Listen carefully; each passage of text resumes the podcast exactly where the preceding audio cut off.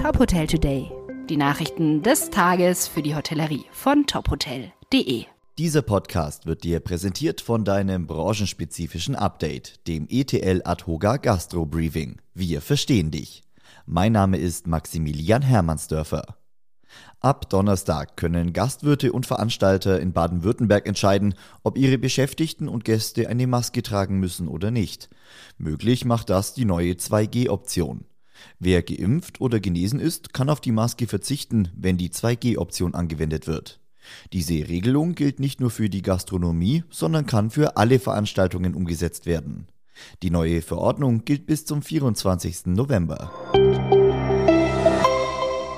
Das Gastgewerbe in Mecklenburg-Vorpommern rechnet mit schwierigen nächsten Monaten. Grund sind die allgemeinen Preiserhöhungen. Diese Entwicklung komme in einer Zeit, in der die Probleme aus der sieben Monate langen Zwangsschließung noch nicht bewältigt seien, sagte Lars Schwarz, Präsident des DEHOGA MV der deutschen Presseagentur. Die Branche sei beunruhigt, da noch kein Ende der allgemeinen Teuerung abzusehen sei. Alle Preissteigerungen bei Lebensmitteln müssten letztendlich an die Kunden weitergegeben werden. Und da private Haushalte vor vergleichbaren Problemen stünden, sei absehbar, dass die Menschen seltener ausgehen werden.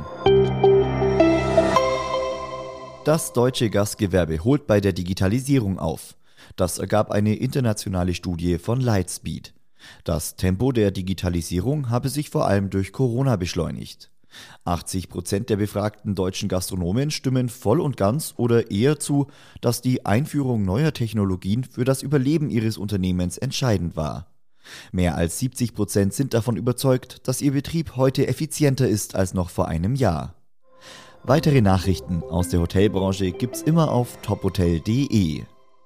Dieser Podcast wurde dir präsentiert von deinem branchenspezifischen Update, dem ETL Adhoga Gastro Briefing. Wir verstehen dich.